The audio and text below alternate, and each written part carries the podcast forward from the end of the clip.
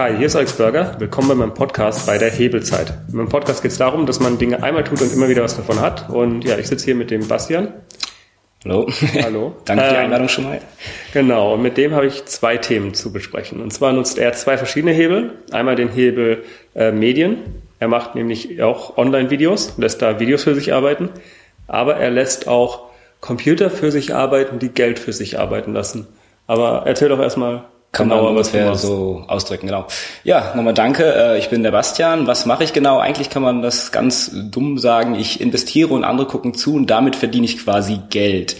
Äh, genauer gesagt mache ich das über YouTube. Angefangen habe ich das ganz, ganz früher eigentlich, dass ich selbst Poker gespielt habe, professionell und habe dann ein bisschen Geld gehabt und dachte, na, was kann man damit irgendwann machen? Ich möchte nicht immer aktiv investieren und habe dann irgendwann gesagt, okay, das mache ich mal mit der Börse an. Bin ich erstmal richtig auf die Nase geflogen, so wie wahrscheinlich jeder, der damit anfängt und ja, dann bin ich so langsam an dieses passive Investieren gekommen, aber ich denke mal, darauf kommen wir gleich noch genauer zu sprechen. Aber im Moment mache ich quasi, ja, ich zeige anderen, wie ich investiere und dann über YouTube, über Affiliate Marketing, Empfehlungsmarketing, Infoprodukte, Konto, äh, ja, Coachings, quasi die ganze Palette, die man so als Online-Marketer macht quasi. Okay, dann fangen wir doch mal an mit dem ähm, Online-Poker. Online-Poker. Du hast nämlich gemeint, äh, dass es sozusagen aktives Investieren ist. Also ist es für dich wie... Genau, genau, genau. Ja, also wenn man das jetzt wirklich mal vergleicht, dass man irgendwo eine Aktie investiert, die lässt man liegen und dann verdient man da irgendwie mit Geld, jetzt mal ganz dumm gedrückt. Ähm, beim Poker ist das natürlich ein sehr starkes mentales Spiel und man muss wirklich immer aktiv sich hinsetzen und spielen. Und das war auch immer ein sehr großer psychologischer Druck und irgendwie war ich dem in jungen Jahren noch nicht so ganz so gewachsen und habe mir auch gedacht, irgendwie, ja, ich muss immer dafür was machen und habe auch bei meinen anderen Freunden gesehen, die das auch viel Geld damit verdient haben, aber man muss wirklich sich immer hinsetzen und jetzt stellt man sich nicht nur vor, man spielt eine Stunde und hat ein paar tausend Euro gewonnen, sondern man hat dann irgendwie teilweise 16 Stunden am Tag gespielt, mit 16 verschiedenen Tischen, verschiedenen Strategien und ins Casino gehen und das war dann halt sehr aufwendig. Und ich dachte irgendwie, man, da muss man doch was machen können. Man muss das irgendwie hebeln können, um sozusagen, ja. ja. Aber wie viel kann man so beim Online-Poker verdienen? Also ich habe immer noch Kollegen, die verdienen sehr gut. Der verdient teilweise 40.000 Euro im Monat damit. Aber das sind dann auch Stacks, High Stakes. Der spielt dann auch mit 5.000, 10.000 Euro an Tischen. Bei mir waren das damals, ja, da gingen auf jeden Fall gute Monatsgehälter dann mal über den Tisch. Wenn ich da mal so 1.000 Euro, 1.800 Euro verloren hatte, dann war ich auch erstmal so ziemlich grumpy auf jeden Fall für eine Weile. Aber in jungen Jahren konnte man da sehr gut Geld verdienen. Ja, ich habe dann das teilweise auch dumm wieder ausgegeben, in Clubs verfeiert und ja, da hat man noch zu viel Geld in jungen Jahren quasi gehabt. Okay. Gut, das heißt, du bist dann irgendwann erwachsen geworden und hast dann gedacht, okay, ist mir viel zu viel Arbeit äh, und viel zu viel Stress mit dem Pokertischen, genau, ja. gehe ich ins große Casino. Ja, wobei man online fast besser verdient, dadurch, dass man halt mehrere Tische gleichzeitig spielen kann. Nein, ich meine große Casino, meine ich die Börse. Ach, genau, ja, okay, wenn du so meinst, ja, genau, dann habe ich dahin gewechselt. Ich habe dann auch mein Studium begonnen in Frankfurt, habe da ganz normal, ja, Vivi studiert mit Spezialisierung auf Finanzen, weil ich dann irgendwie auch schon den Drang immer zur Börse und Geld hatte und der zuerst auf der Schiene Investmentbanker war, aber das ist dann später eher so ein bisschen in die Ferne gerückt, sondern eher dieses Jahr, wie kann ich meine Zeit hebeln quasi. Okay. Ähm, ja, dann, weiß nicht, womit hast du erst angefangen? Erst mit YouTube oder erst mit äh, mit dem Investieren? Erst mit dem Investieren auf jeden Fall. Das YouTube kam erst durch dich, durch deine 1000-Stunden-Woche. Äh, ich habe dann eigentlich angefangen, ich hatte ein bisschen Geld, wie gesagt, durch Poker und habe dann angefangen, Währung zu handeln. Also das ist quasi das die Königsklasse, die Champions League der Börse quasi und habe dann versucht, mich quasi gegen die Besten der Welt zu stellen. Ging einigermaßen gut. Ich habe nicht viel gewonnen, nicht viel verloren. Ich habe da Glück gehabt, andere verbrennen da mehrere tausend Euro relativ schnell. Ähm, bin dann irgendwann auf die Aktien umgestiegen. Da habe ich nur irgendwie ein Buch gelesen oder sowas und dachte, ich bin jetzt auch der Börsenprofi. Habe dann in die erste Aktie irgendwie investiert und dachte, okay, die Zahlen kamen raus, die sehen ganz gut Deutsche aus. Deutsche Bank gekauft erstmal. Ja, das war irgendwas Amerikanisches, ist auch so Rackspace. Ich glaube, es war ein Hosting-Anbieter. Mhm. Ich dachte, ja, ich kenne mich jetzt auch aus mit Hosting, Cloud, ja. das ist super im Kommen. Und dann haben die Zahlen veröffentlicht und es ist noch weiter in den Keller gerauscht. Dann habe ich irgendwie ja, Bubble bekommen und dann noch schnell irgendwie verkauft mit ein paar hundert Euro im Minus. Aber ich dachte, so wie jeder, also ja, du machst doch was mit Finanzen, ich gebe dir mal tausend Euro, die kannst du schnell verdoppeln. Aber ganz so einfach wie im Casino ist es nicht. Das ist dann Geld schneller weg, als dass man zugucken mhm. kann quasi, ja. Okay. Ähm, du hast dann aus deinen Fehlern gelernt und jetzt Step by Step hast automatisiert. Ja, das halt, dann fing dann irgendwie an. Ich habe dann halt wirklich immer noch weiter Bücher gelesen, viel investiert, aber es wollte alles nur so richtig mit diesem Aktiven. Und dann habe ich irgendwann irgendwie was von einer Strategie gelesen, ETFs, man investiert da monatlich rein, macht da gar nichts, guckt eigentlich dann. Erklär man erstmal ETF. ETFs, ja genau, dann erkläre ich erstmal. Also ETFs ist eigentlich so was wie eine Aktie, nur dass man gebündelt in ganz viele Aktien auf einmal investiert. Und diese ganz vielen Aktien nennt man Index. Da gibt es zum Beispiel den deutschen Leitindex, DAX 30, den werden viele kennen. Kapitalisierung der größten 30 Unternehmen in Deutschland, die an der Börse gelistet sind. Und da investiert man einfach rein. Und da ist der Vorteil, wenn zum Beispiel eine Aktie jetzt mal extrem abschmiert, fällt die vielleicht aus dem Index raus und man hat so 5, 6 Prozent Verlust. Hätte man mhm. diese Aktie einzeln gehandelt, hätte man vielleicht sein ganzes Geld verbrannt oder 80, 90 Prozent. Und da wieder zurück zur Ausgangssituation zu kommen, ist natürlich sehr schwierig. Man, jeder kann mathematisch nachrechnen, wenn man 50 Prozent verliert, muss man nicht 50 Prozent wieder Gewinn machen, sondern 100. Also mathematisch wird das Ganze viel schwieriger. Mhm. Und mit diesem Indexfonds kann man das quasi streuen und diversifizieren. Das Diversifizieren heißt eigentlich quasi nur sein Risiko zu splitten. Quasi, man kann sich das wie ein Tisch vorstellen. Wenn man ein Tischbein wegtritt, kann der Tisch vielleicht noch stehen. Aber wenn man das zweite wegtritt, dann fällt der Tisch sehr wahrscheinlich um. Und so ist das, wenn man nur in eine Aktie investiert. Bei den ETFs hat man halt den Vorteil, dass man bereit streuen kann. Jetzt kann man nicht nur direkt in den ETF DAX 30 investieren, sondern kann auch weltweit in die größten Unternehmen investieren, Anleihen, Währungen, Gold und so weiter und so fort. Also quasi Mittel, um das Risiko zu streuen, wenn man so möchte. Okay, dann ähm, das hört sich aber, was heißt dann immer noch aktiv an. Wann kommt jetzt der richtige Hebel für deine Zeit? Der Hebel für die Zeit kommt dadurch, dass man in der Börse halt auch Schwertpapier-Sparpläne benutzen kann, beziehungsweise ETF-Sparpläne. Sprich, man hat einen gewissen Fixbetrag, den man im Monat nehmen kann. Wie ein Dauerauftrag kann man sich das vorstellen. Und mhm. den überweist man dann immer auf ein so ein ETF. Beispiel, da gibt es den MSCI World, 1600 größten Unternehmen unter der. Da macht man einen Dauerauftrag von zum Beispiel 50 Euro, ist meistens die Mindestsumme, das man machen muss. Und man macht das Monat für Monat nach so einem Average-Verfahren. Und mhm. dann peu à peu wird es immer mehr und man partizipiert dann quasi an den 1600 größten Unternehmen der Welt. Und das stellt man einmal ein, macht das aber nicht nur mit den Aktien, macht das mit Anleihen nach einer gewissen Strategie. Und so guckt man einfach nur, manche nur einmal im Quartal, ich gucke mir noch ein bisschen öfters rein, aber im Monat mhm. und habe damit nicht mehr viel zu tun, weil die Strategie läuft für mich. Die habe ich quasi getestet, bin davon überzeugt, dass ja. sie funktioniert und dann läuft das quasi vollkommen automatisiert und dann muss man auch nicht, was viele machen, dieses aktive Handeln an der Börse, dass man sagt, okay, was ist jetzt die beste Aktie? Okay, jetzt ist der DAX, wie steht denn der gerade? Also wenn mich jemand fragt, ja, du machst doch was mit der Börse, wie steht der DAX eigentlich jetzt gerade? Dann sage ich, ich habe keine Ahnung, wie der steht. Ich, ich muss das gar nicht wissen. Ich will das so, dass ich mich auf andere Zeiten oder auf andere Sachen konzentrieren kann einfach. Okay. Und äh, wie heißt, verkaufst dann auch immer wieder was oder wovon lebst du? Ähm, ich verkaufe eigentlich gar nichts. Äh, das Geld, was so ein Cashflow, was ich mit denen, kommt so durch diese P2P-Kredite, wenn wir das ansprechen sollen. Das ist quasi Kredite von privat für privat oder zum Teil auch für kleine Unternehmen, KMUs genannt. Ähm, und da kann man rein investieren. Das hat angefangen in den USA, ich glaube 2006, 2008, mit der Finanzkrise sogar ein bisschen. In Deutschland kommt das so immer fünf, sechs Jahre später, wie alles quasi, die Trends ein bisschen versetzt. Und dann habe ich angefangen, auch vor ein paar Jahren in diese P2P-Kredite zu investieren. Und das Gute daran ist, dass es sehr hohe Zinsen gibt im, im Vergleich zur Bank, wo man beim Tagesgeld im Moment 0% bekommt, wenn ja. man, oder fast gar nichts bekommt. Und auf jeden Fall bei diesen äh, Anbietern sind halt teilweise auch viele schlechte Kreditnehmer, aber es gibt natürlich auch immer die Rosinen und die musste man sich in Deutschland immer so ein bisschen rauspicken. Mhm. Jetzt haben wir aber auch den Vorteil mit der EU, dass die überall Euro hat, sprich wir können auch im Ausland in solche P2P-Kredite investieren, da gibt es auch Plattformen und dort sind die Zinsen ja noch viel höher, sprich Polen, Litauen, Dänemark auch noch ein bisschen, da ist auch schon ein bisschen mehr in Deutschland angeglichen, aber da bekommt man dann teilweise Zinssätze von 10, 20 Prozent und ich habe zum Schnitt damit einen Zinssatz von 11 Prozent, was ja im Vergleich jetzt zu den Tagesgeldzinsen sehr, sehr hoch ist. Das hört sich wieder ein jetzt an, okay, das ist ja wieder nur Gezocke. Aber hier kommt halt auch wieder das Konzept zum Tragen. Diversifizieren, maximal 0,5 Prozent meines kompletten Anlagevolumens geht in ein Kreditprojekt. Das gleiche kann man jetzt natürlich machen, das sagt, okay, eine Plattform nimmt man irgendwie 50 Prozent da, dann noch eine Plattform und hat dann noch mehrere Plattformen. So kann man das Ganze, das Risiko, dass, ja, dass das Startup quasi pleite geht, auch nochmal streuen. Okay, und dann hast du die verschiedenen Kredite, aber das ist ja wieder Arbeit. Hm, das ist auch alles komplett automatisiert. Ich habe quasi auch einen monatlichen Dauer. Oder ja, soll ich erklären? Erzähl. Also wie machst du, wie findest du denn raus, wer eine Rosine ist, ohne da zu gucken? Also es gibt sogenannte Auto-Invests. Das waren äh, erst am Anfang nur so Skripte und Robot Advisor von irgendwelchen externen mit IPIs angeschlossen an diese Plattform.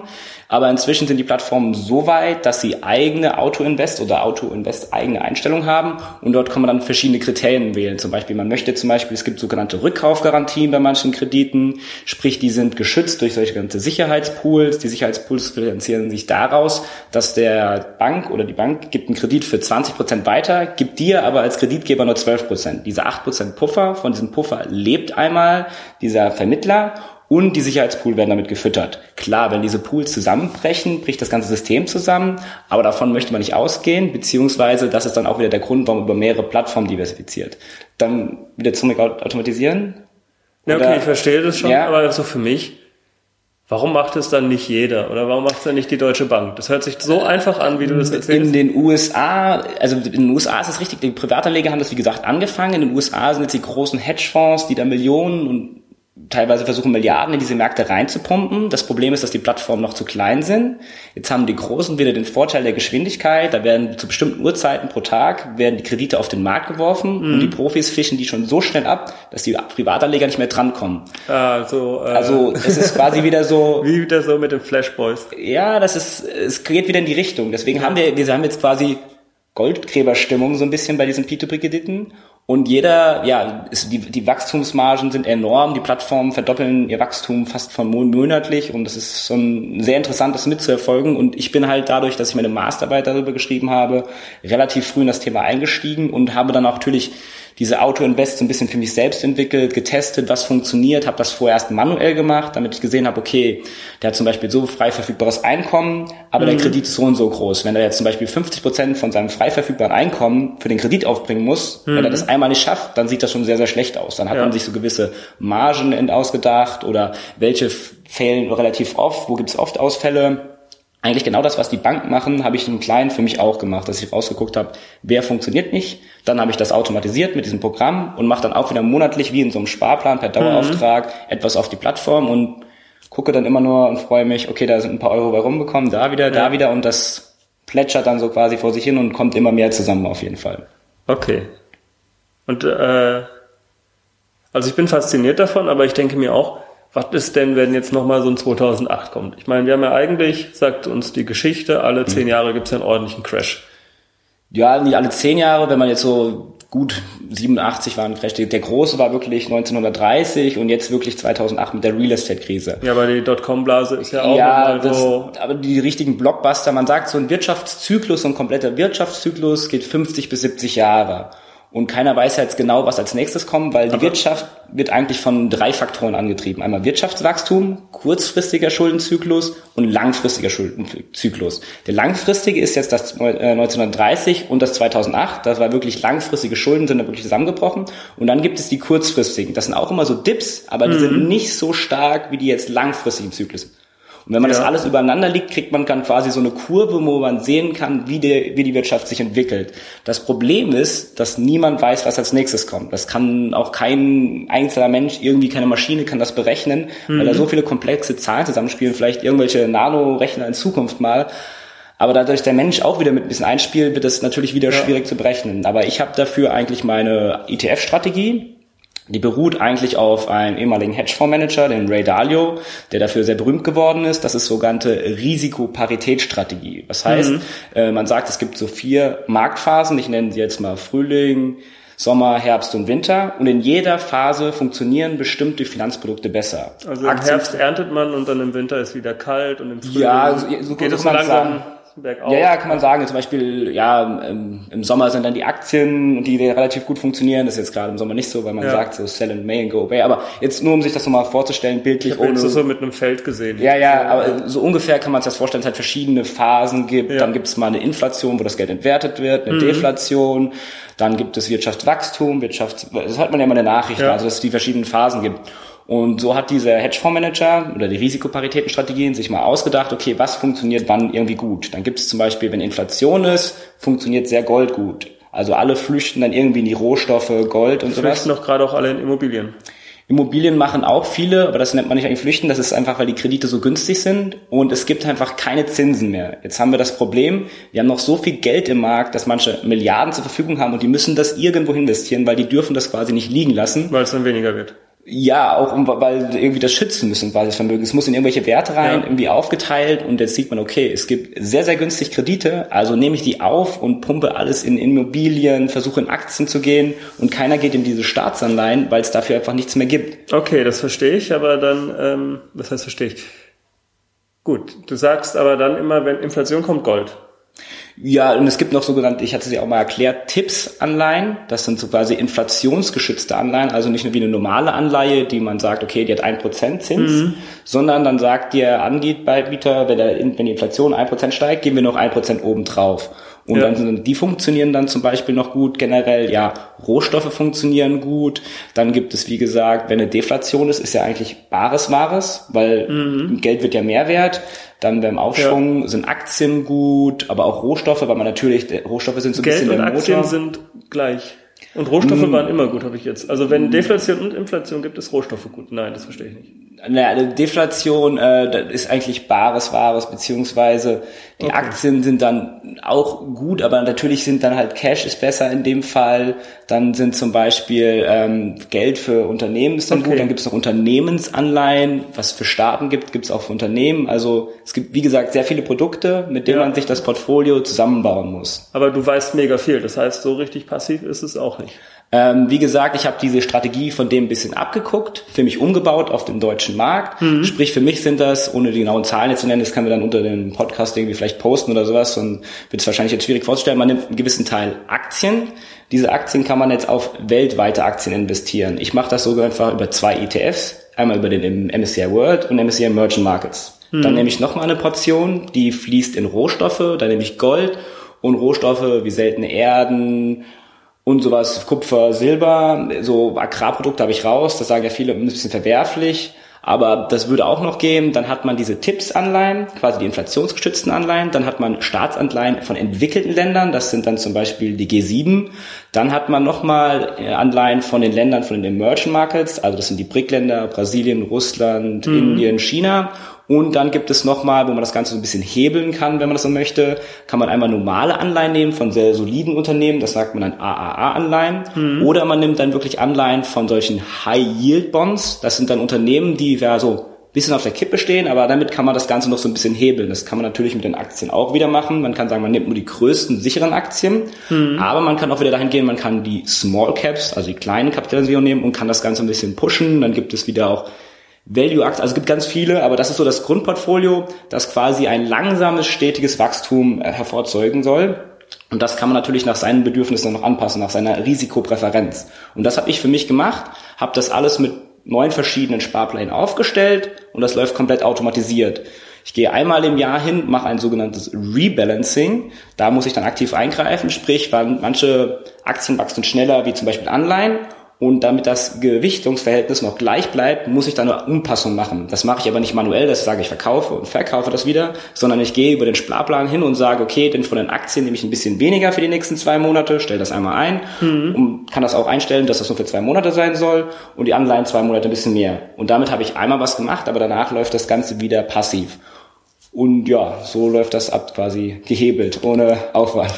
Also es ist ein bisschen so wie man eine Schiene, die man einmal anstellt und die mhm. läuft dann fein, aber irgendwann muss man ein bisschen ölen, ja. muss man irgendwie Reifendruck gucken, so in die Richtung funktioniert das Ganze. Okay, also wer das jetzt im Detail nochmal verstehen will, der kann das auf deinem YouTube-Kanal tun, oder? Ja, auf jeden Fall, da gibt es das eigentlich auch alles kostenlos und Talerbox findet man das einfach wie den Taler geschrieben, T-A-L-E-R B-O-X. Da .com. ähm, Dann frage ich mich aber trotzdem noch, wo führt das Ganze denn hin? Wer arbeitet denn da? Das sind Leute, die in den Firmen arbeiten. Genau, eigentlich ist man einen gewissen Teil Anteilseigner an einer Firma, so wie mit einer Aktie. Dir gehören sozusagen, wenn du so einen kleinen ETF kaufst, gehören dir ein paar Ziegelsteine von äh, genau, Volkswagen, genau, ja. ein paar Ziegelsteine von der Deutschen genau, Bank ja. und ein paar Ziegelsteine vom Daimler. Du musst halt nicht hingehen und selbst alle Aktien kaufen, weil dann ja. hättest du horrende Handelsgebühren, die du als mhm. Privatmann gar nicht tragen kannst, aber so eine Gesellschaft, die Milliarden an ja. Vorvolumen haben, die können natürlich bessere Konditionen, die haben natürlich feste Broker-Abbedingungen, können für dich das quasi relativ günstig machen. Okay, verstehe. Dann haben wir das zusammengetragen, jetzt geht's wieder zu deinen Videos. Dein genau. äh, anderer Hebel und deine andere Einnahmequelle. Genau, das sind so ein bisschen die immateriellen Vermögenswerte quasi, wie du sagst, genau. immer ein genau. bisschen. Und ja, genau, das ist quasi so die andere Schiene, dass ich einerseits für mich investiere, aber dann habe ich wieder auch weitergeguckt, Next Step, wie kann ich quasi, um eine langfristige Version irgendwie zu finanzieren, irgendwie ein Cashflow-Business aufbauen. Und das Cash, was ich aus diesem mhm. Business generiere, dann in eine App zu investieren, die quasi das Investieren und Finanzieren automatisiert, dass die Leute quasi das nicht mehr, mehr angucken müssen, sondern mhm. dass sie einfach auf meine App kommen, geben ihre Risikoprävision ein, wie viel sie investieren möchten und quasi okay. so ein bisschen die Bank fürs Handy zu werden und mhm. für den Kunden zu arbeiten und nicht mehr darauf angewiesen zu sein müssen, irgendwelche Derivate verkaufen zu müssen, genau. irgendwelche gehebelten Produkte. Das Ganze, was wir eben gehört und nicht verstanden haben. Ja. Erklär mal Cashflow noch kurz, weil das ist, glaube ich, ein wichtiger Begriff, den habe ich noch nie erklärt. Cashflow, also im Prinzip möchte ich eigentlich nur ein gewisses Barwert haben oder Geld haben, aus dem ich ein anderes Produkt finanzieren kann. Und ich möchte den Cashflow eigentlich generieren, ohne irgendwelche Kredite Was ist Cashflow? Cashflow. Also es ist einfach ganz doof für Leute, die noch nie Cashflow gehört haben. Geldfluss, Ja. wenn man es einfach mal so übersetzen müsste. Ich möchte einfach einen Geldfluss aus einem Geschäft generieren. Beispiel, wie würdest ja. du es äh, Okay, noch erklären. Vielleicht bin ich dann schon so. Du bist schon zu, Zu tief drin. drin. Also es geht einfach drum bei Cashflow. Ähm, wenn ich zum Beispiel eine Wohnung vermiete, dann äh, muss ich natürlich ein paar Rücklagen bilden, aber das, was ich an Miete bekomme, ist erstmal mein Cashflow. Also ich habe Geld, das ich, äh, über das ich verfügen kann. Viele Startups machen ja den Fehler, dass sie, A, wir haben, wir haben Tag eins im Jahr, Ja? da haben wir, äh, ja, also da bauen wir unser Produkt und wir haben dann Tag äh, 365 im Ja, Jahr man so und da haben wir das Kalender. 100 Mal verkauft. Und ein Riesenproblem ist bei den Startups, am Anfang habe ich aber 0 Euro auf dem Konto und es reicht mir nicht, dass am Ende des Jahres sozusagen die Einnahmen größer sind als die Ausgaben, weil ich muss jeden Tag Geld auf dem Konto haben, weil wenn ich kein Geld auf dem Konto habe, dann, äh, wie heißt es, kommt der Mann mit den, äh?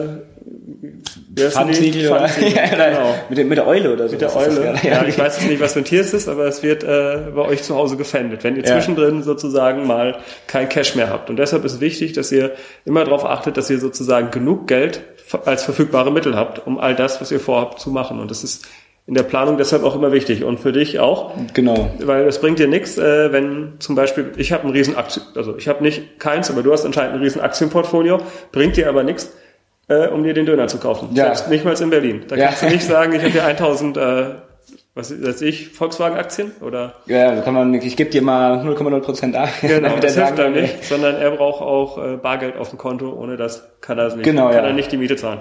Genau. Das ist der Cashflow. Genau, ja, so kann man es auch. Verfügbares Geld. Verfügbares Geld, damit ich davon leben kann, essen kann in Berlin. Was vielleicht nicht so teuer ist woanders, aber Ja. klar, man braucht auch Geld zum Leben, Überleben und da in die Richtung ist das natürlich gedacht. Genau, das quasi. heißt sozusagen, du hast das eine, diesen Schneeball, den du dir, was ist Schneeball? Es soll immer größer werden, der Ja, äh, Vermögensaufbau, Vermögen, ja. Vermögensaufbau und das auf der anderen Seite vor, das sozusagen zu entkoppeln von den täglichen Einnahmen, von denen du, also YouTube ist für dich die täglichen Einnahmen, die dir deine Miete, die Krankenkasse und den Döner finanzieren. Genau, genau. Und du hast deinen Vermögensaufbau. Wofür eigentlich? Nochmal das andere. Wofür du Vermögensaufbau, ja, quasi bis ich eine gewisse Größe vom Schneeball erreicht habe. Es gibt ja verschiedene Phasen der finanziellen Freiheit. Viele denken immer, okay, ich brauche 50, 60 Millionen oder sowas. Aber es gibt auch verschiedene Phasen der finanziellen Freiheit. Es gibt erstmal ja so ja, finanzielle Sicherheit, dass man sich zum Beispiel seine Wohnung, Krankenkasse leisten könnte. Und okay, wenn man merkt, okay, ich habe jetzt ein Vermögen erreicht, mit dem ich das aus den Zinsen generieren könnte, man kann dann die ETFs in so ausschüttende ETFs machen, das sind dann wie so Dividenden Ja. sozusagen, ähm, dann könnte ich davon quasi schon mal eine Grundstocksicherheit machen. Dann kann man irgendwie den nächsten Step gehen, okay, ich möchte mir auch noch was zum Essen leisten und das ist dann die nächste Stufe der finanziellen Sicherheit. Und dann kommt man, bis man hin irgendwann die wirklich die finanzielle Sicherheit hat, wo man einfach äh, Freiheit hat, wo man sich alles leisten kann, was man sich erträumen kann. Und dann gibt es irgendwann nochmal den nächsten Step, absolute finanzielle Freiheit. Und auf der anderen Seite, wenn das natürlich dann irgendwann meinen Lebensstandard übersteigt, weil ich brauche keine 100.000 Euro, um in Berlin zu leben, die dann irgendwann quasi in das App abzuzweigen zu können und das daraus zu finanzieren, um kein Geld aufnehmen zu müssen oder wie viele ja ein Startup erstmal mit Fremdkapital finanzieren Ja. und dann wieder das Problem mit der Due Diligence zu haben. Immer auch wieder, ja, wir brauchen jetzt ein Reporting und dann wirklich nicht auf die, auf die Core-Aufgaben, also auf die Hauptaufgaben wirklich einen Fokus zu legen, sondern dass man das Ganze quasi dann wieder ja zum Spielball von anderen macht und der versucht ja wieder auch Profit draus zu machen, sondern dass man wirklich sagen kann, okay, das ist meine Vision, ich kann verwirklichen, was ich hier möchte Ja. und nicht, was irgendwelche Investoren, die ja möchten, okay, vielleicht möchtest du das nicht mit der Bank jetzt zusammenschließen, den Service anbieten, wir haben da einen Kontakt für dich, sondern dass ich das Ganze auch wieder entkoppeln kann quasi und dann wirklich den wirklichen Hebel ansetzen kann, dass ich erstmal rein investiere und dass es langfristig dann viel, viel mehr bringt als nur einen kurzen Profit für einen Investor. Aber warum denkst du, dass, ähm, wie heißt es, um den Cashflow zu kriegen, Mhm. dass er anscheinend den größeren Hebel äh, über deine Online-Produkte im Vergleich zu dem, was auf dem Finanzmarkt funktioniert? Warum entscheidest du dich dafür, äh, auf andere Leute zu vertrauen? Mhm. Sozusagen, warum vertraust du auf eine Volkswagen und eine Deutsche Bank statt auf dich selber? Wie kommt diese Kombination zustande? Du meinst, warum ich jetzt trotzdem noch Geld äh, in die Börse investiere oder Genau, warum? Du könntest vielleicht auch dein Gesamt, also wenn dein Portfolio dir die Grundsicherung geben kann, dann könntest du damit ja auch locker das Programmierding. Portfolio auflösen, App entwickeln. Ja, da ist man quasi, auch wenn ich an der Börse investiere, wo man sagt, das sind eher so Zocker, ich bin sehr, sehr risikoavers, also ich versuche Risiko aus dem Weg zu gehen und deswegen ist das auch wieder dieses quasi Risikostreuen.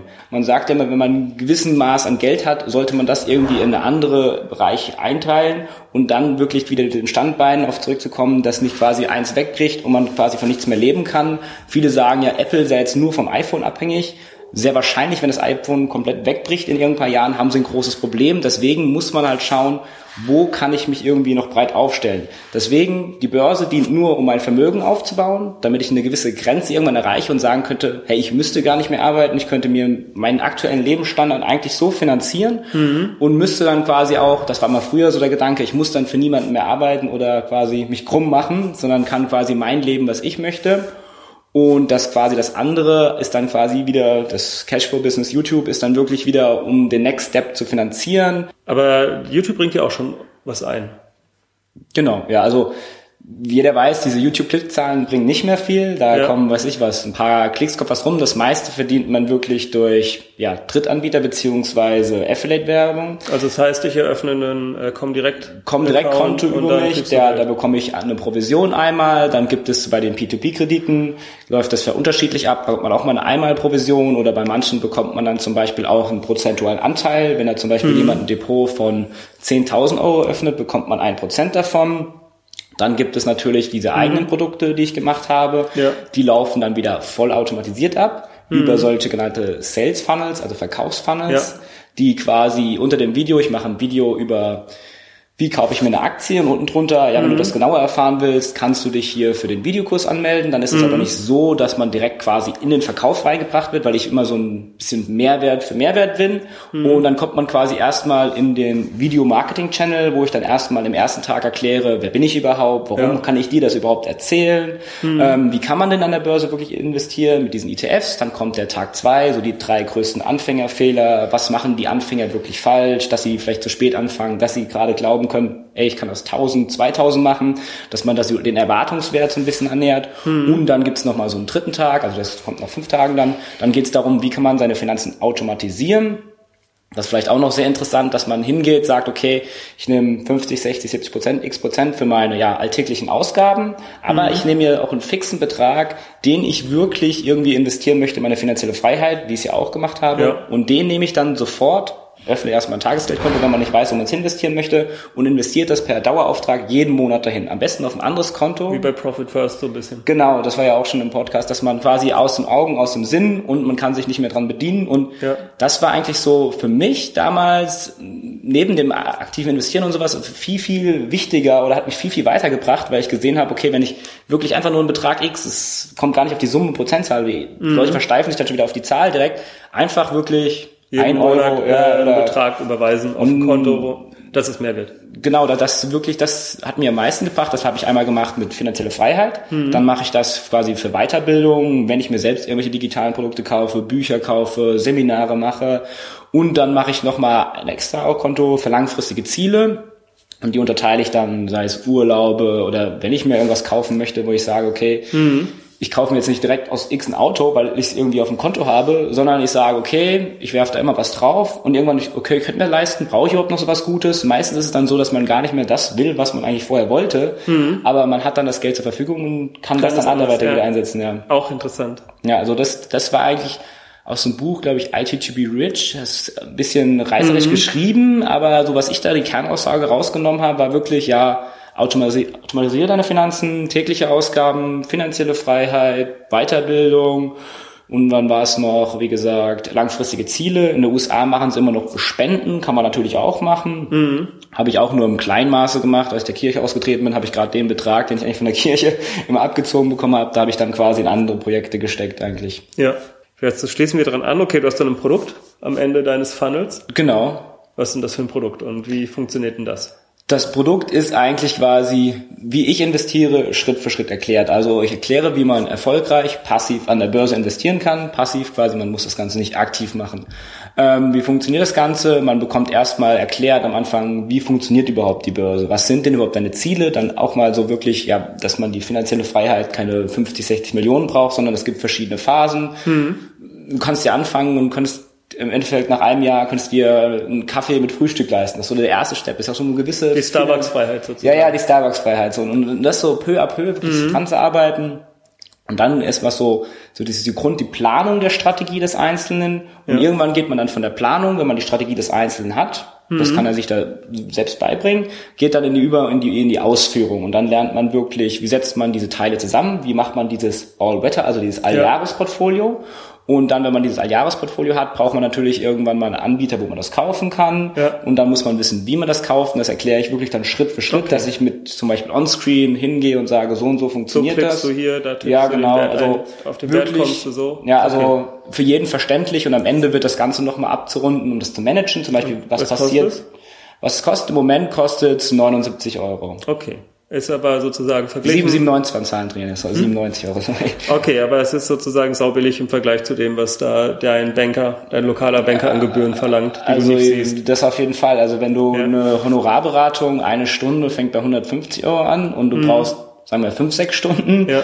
dann gibt's Prä Präsenzseminare, gibt's ja auch immer wieder 2000 Euro plus Spesen. Ja. Also in der Bankenszene wird viel mit ja auch Schulung verdient auf jeden Fall. Ich ja. habe halt den Vorteil, dass ich halt extrem skalieren kann. Ich habe genau, erzähl mal, wie du es machst.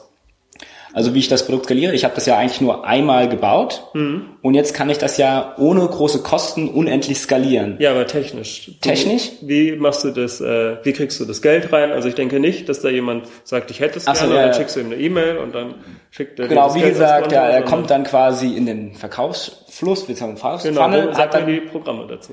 Ähm, zum Beispiel Step by Step fangen wir an. Ich habe dann ganz normal einen E-Mail-Provider, das ist Mailchimp. Der mhm. hat so eine E-Mail-Automation hinten dran. Da kann man ja. die E-Mails mit automatisieren. Da habe ich quasi so eine Grünstrecke hinterlegt ja. und die kommen dann rein, bekommen die erste E-Mail, zweite, genau. dritte, vierte und dann bekommen sie erst überhaupt die Möglichkeit, das Produkt zu sehen ja. oder es zu kaufen.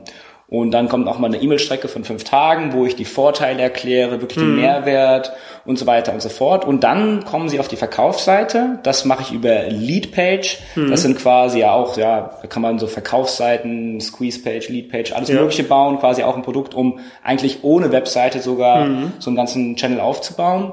Und dann, wenn man dann quasi auf den Button unter dem letzten Leadpage klickt, kommt man dann quasi auf Digistore, das ist quasi die ganze Produktabwicklung unter dem Ganzen. Ja. Und die machen das ganze Payment, dann wirklich die Zahlung annehmen, auch wenn es eine, wenn jemand das zurückhaben möchte, kann man das natürlich auch darüber machen. Mhm. Und quasi, ich habe mir die komplette Arbeit von denen abgeben lassen, oder ich habe das abgegeben und zahle dafür, glaube ich, pro Provision ein Euro und dann nochmal sieben Prozent, glaube ich, für die Zahlung oder sowas. Nicht günstig, aber dafür habe ich halt alles komplett automatisiert und genau. muss da nicht selbst irgendwie, ja, überweis mir das auf mein Konto, guck mal, okay, ich gebe dir den Zugangscode, ja. sondern das geht auch wieder alles automatisiert. Dann bekommen die per E-Mails, wenn die bezahlt haben, den Zugangscode geschickt mit dem Benutzername und dann können die quasi den Kurs komplett machen. Mhm. Und ich habe damit keine Arbeit mehr direkt, sondern außer wie sie schreiben mich an, aber ich weiß, ich habe das einmal aufgesetzt, in, ich glaube damals habe ich drei Monate dafür gebraucht und jetzt läuft das quasi unendlich weiter und ich habe keinen Aufwand mehr damit auf jeden ja. Fall. Okay, das klingt auf jeden Fall gut. Ich denke, äh, da hast du auf jeden Fall deine Zeit gut gehebelt mit dieser Maschine, die du aus diesen drei Komponenten zusammengesetzt hast. Ähm, jetzt ist noch die letzte Frage. Wir sind jetzt wahrscheinlich, wenn wir die Sachen rausschneiden, die nicht dazugehören, sind wir trotzdem ja. auf 35 Minuten. Hast du einen Tipp, der uns die 35 Minuten sparen lässt? Wir hatten es eben angeschnitten. Ich würde auf jeden Fall, wie gesagt, direkt hingehen, würde mir sagen, was investiere ich sofort in meine finanzielle Freiheit, würde diesen Betrag auf ein externes Tagesgeldkonto, wenn man es irgendwie schon hat irgendwie und das nicht genutzt hat, weil man es irgendwo mal eröffnet hat, hm. dahin überweisen, ansonsten irgendwie bei irgendeinem Anbieter, es gibt x-beliebige Anbieter, irgendwann aufmachen und dann direkt loslegen. Und dann würde ich mir im nächsten Schritt überlegen, okay, wie kann ich das Geld, was ich da habe, langfristig investieren, sei es P2P-Kredite, das kann man auch komplett automatisieren, ja. hatte ich ja erzählt, oder wirklich ETFs. Am genau. Anfang ist wahrscheinlich noch schneller einzusteigen, wirklich die P2P-Kredite, weil das fünf Klicks sind, so nach dem Motto. Ja. Okay, dann ähm, ja, es ist noch die fiese Frage. Was würde dir denn passieren, wenn es jetzt crasht? Wenn jetzt so der DAX, äh, das heißt sich halbiert, vielleicht nicht, aber 30 Prozent fällt? Eigentlich nicht viel, weil ich, wie gesagt, diese Risikoparitätsstrategie haben, dass die anderen dann wieder hochgehen. Wenn jetzt zum Beispiel die Börse das ganze Geld rausfließt, also die Leute ziehen ihr Geld ab, mhm.